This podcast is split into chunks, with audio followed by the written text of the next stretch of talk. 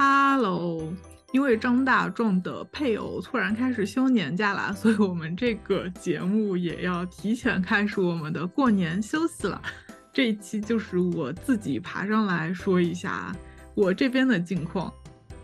嗯，大概的情况，一个是我昨天去面试了一个公司，我发现了一些反正很神奇的事情，就是。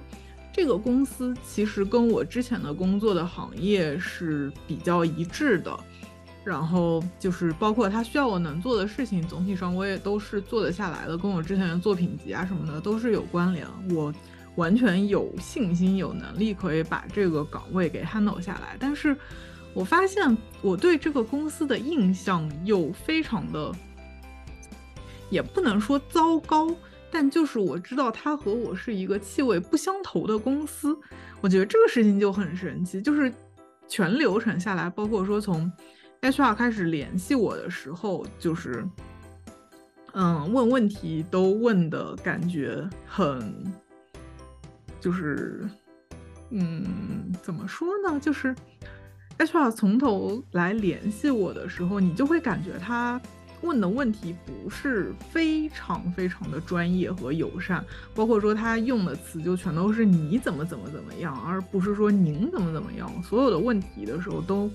没有带任何的可能说表示礼貌的词啊之类的。然后再到我去现场面试的时候，就是一去面试就需要填一个非常非常长的纸本的表格，这个表格上面就带了说什么。你包括已婚未婚啊，然后你的所有的个人信息啊，你近期的什么，就是学历状况都是非常详细的，有各种起止时间，然后说你的那个工作经历每一段都要写，甚至后面还有一个格子是要写证明人，还需要填你的家、你的所有的家属、你的所有的家属的联系信息，然后包括他们现在在做什么这一类的，就是这张表格，其实我填到。一半多一点的时候，就那个面 HR 已经领着面试官过来了，然后这张表他随便扫了一眼，说啊，那填差不多了，就开始面吧。而且全程没有任何一个人看那一张表格，甚至面试结束了过后，我看 HR 一度差点把那张表格和我的简历一起留在桌上忘记拿，就是你就会觉得说这个公司好像做事情非常的刻板。怎么说呢？就是，嗯，可能就是非常遵循一些既有的知识，但是可能并没有人在思考这个知识本身到底有没有用。因为他要我填的这些东西，但凡跟工作有关系的我都填了，但是这些信息其实在我的简历上都是有的，而且他需要一份纸本的我手填的表格，他也大概率不会去做电脑录入。或者说他要做电脑录入的话，其实从我的简历里面去找信息会更容易一些。但是就是这个事情就走了一个这么我觉得非常没有必要性的步骤。所以说这些加起来我就觉得很奇怪吧。然后再加上说聊的整个全流程里面，其实呃面试官和 HR 没有任何的。可能说偏寒暄的部分，或者说是稍微不那么死板的问问题的环节，就是你就会觉得好像说大家对于这个员工的工具性的要求会更高一些。我其实有一段时间是在思考，说我是不是找一个这样的工作就 OK 了，就是人就是工具，你要做事情的时候你把事情做掉，然后下了班过后。大家之间互相没有任何的私交，没有任何的关心啊之类的，下班就消失，我们就是陌路人，就是好像这样子的同事关系会更加没有负担一些。但是与此同时，我又觉得这样子的关系是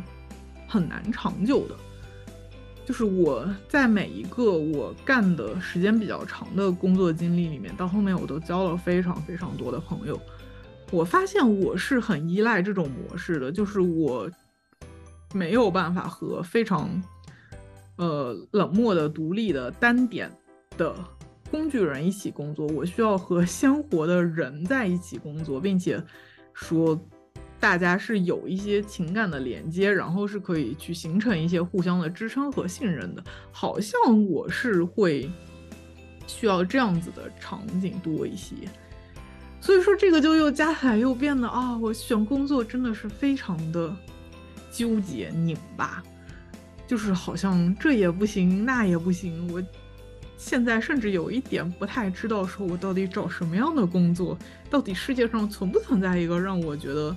是可以干下去的工作？我有一些担心，也可能就是我自己这个人太挑了，或者就是我现在还不够穷。等我够穷了的时候，这个事情就不是问题了。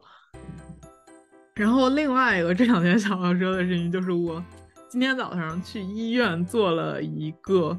抗体测试。然后这个测试就是，嗯，简单来说就是测你最近有没有阳过，然后你的抗体水平怎么样的。然后我测下来的结果是有两个数值，一个是代表说我最近并不在阳，然后另一个数值是表达说我是有抗体水平的，但是我的抗体水平不怎么高。然后这两个数值叠加起来，就是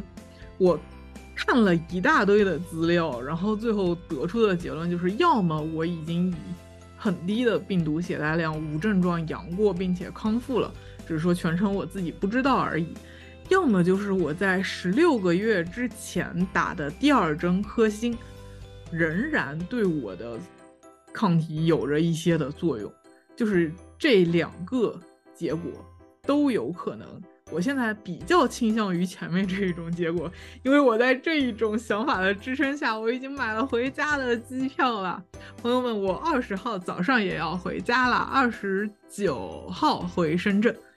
所以说，在过年期间，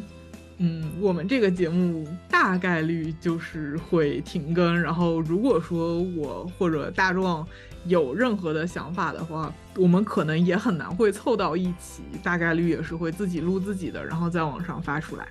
所以说，嗯，大家就提前给大家拜个早年吧，祝大家春节愉快，像大壮一样身体健康，或者像我一样运气好且足够勇。好，大概就是这样，大家拜拜。